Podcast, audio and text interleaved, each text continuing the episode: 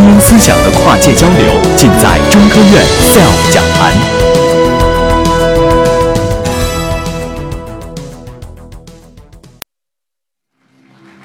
大家下午好，呃，我是张云鹏，然后也是一直在做跑酷。刚才呢是播放了一段我的跑酷视频，大家看到我刚才的跑酷视频，第一印象是不是跑酷很酷，但是又很危险？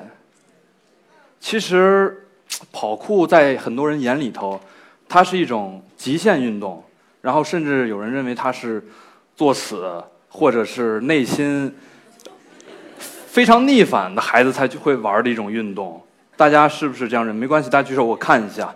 对哦，哦，不是很多啊，那还好，那还好，对，然后，呃，我给大家看一下我以前的照片是不是有一种逆反的感觉？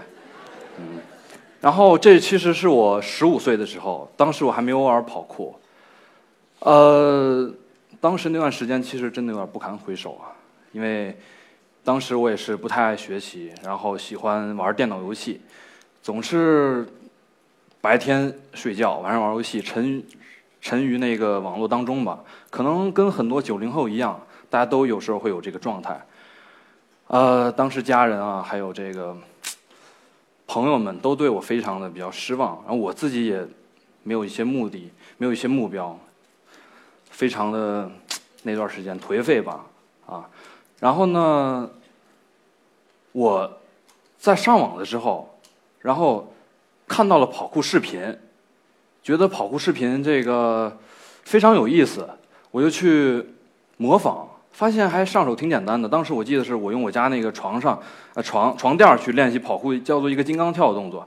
当然后来那个床垫已经坏了啊，就是 练习跑酷的时候，呃，通过练习跑酷呢，就是我渐渐的不怎么玩游戏了，而且也这个身体、精神状态都变得非常好。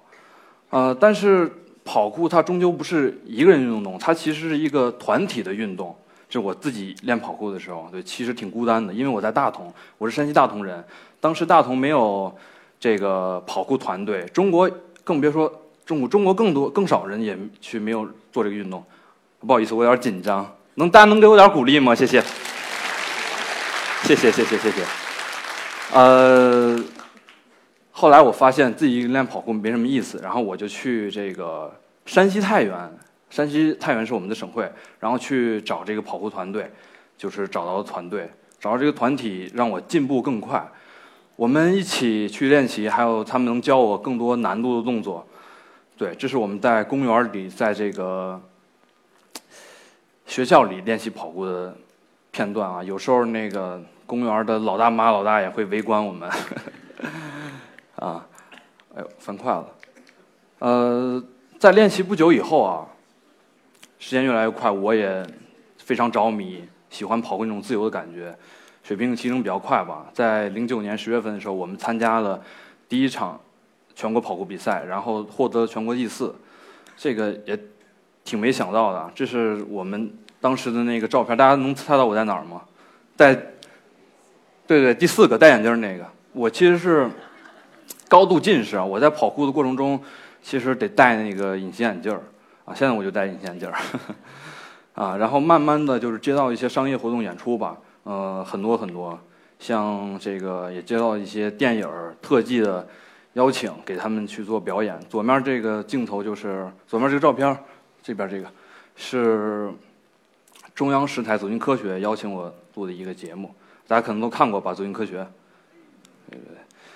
啊，这是我参加江苏卫视的一个综艺节目，嗯。后来我也慢慢的尝试开始做一些我自己能力范围的一些事情。刚才大家看到我有很多动作是空翻过一个车，对吧？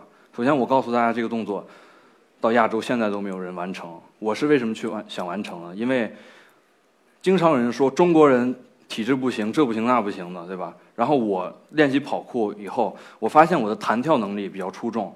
我就去慢慢去尝试做一些适合我我优势的一些动作，然后我就想到去做这个动作了，然后就成功了，啊，也到现在也还是没有人做过，啊，在二零一五年的时候呢，一场比赛可以说又一次的改变了我，就是吉尼斯中国之夜，我挑战了一项世界纪录。对，在一五年一月的时候吧，然后我接到了这个节目组的邀请，他说让我参加一个挑战项目，也就是大家看到的这个。我给大家说一下这个项目的规则啊，它是从第一根横杆最下面那个横杆，然后它有中间有一根一根的，一共有十一根杆，从最低的一根。跳到最高的一根，它的横杆的每根横杆的距离都是一样的，是二点三米。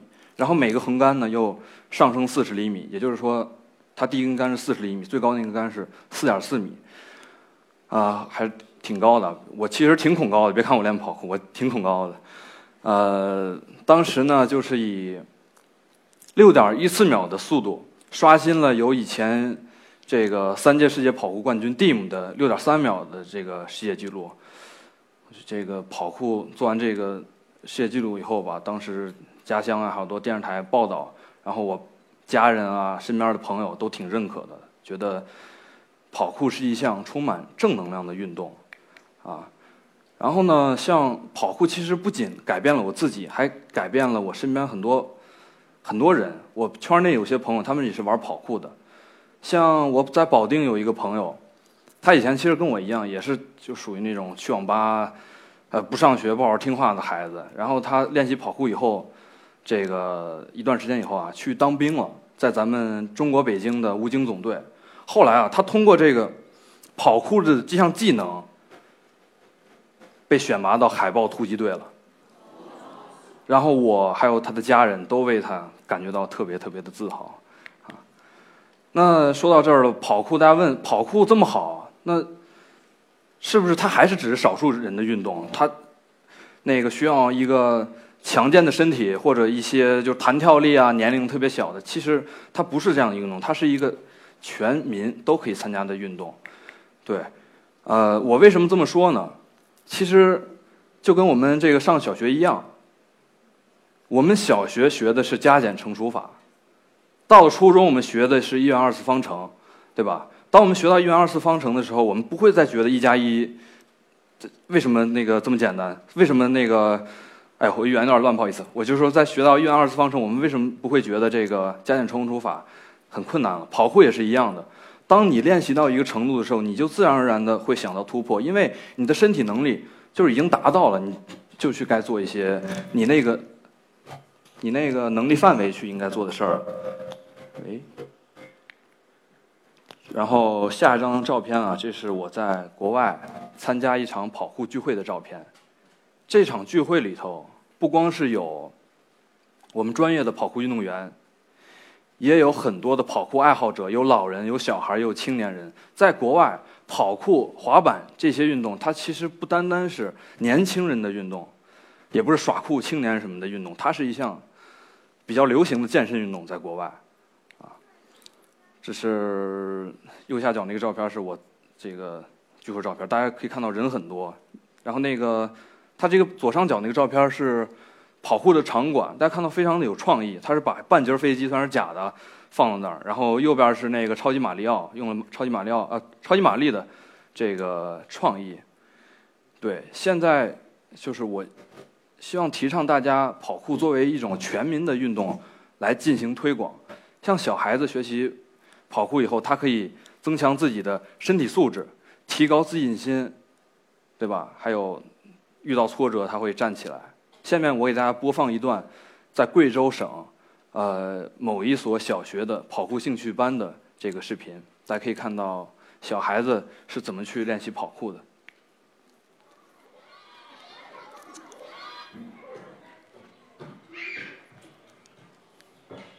嗯。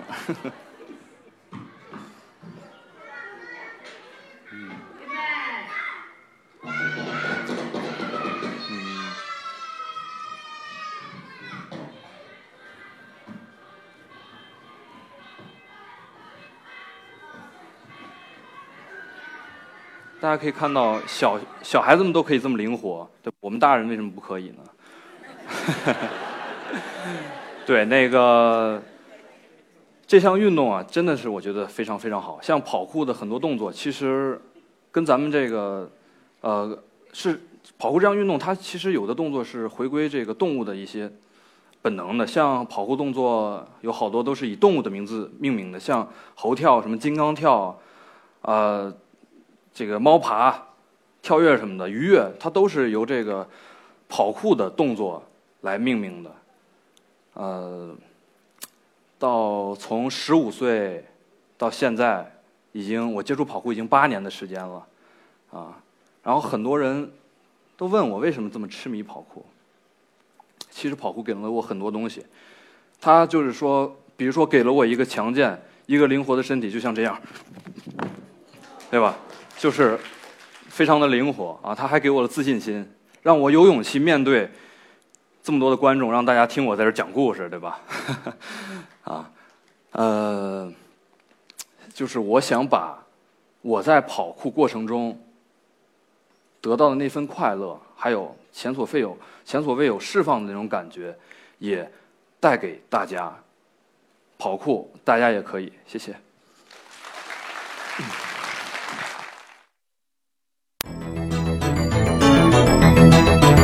SELF 讲坛由中国科普博览出品，更多精彩内容，请关注中国科普博览公众号。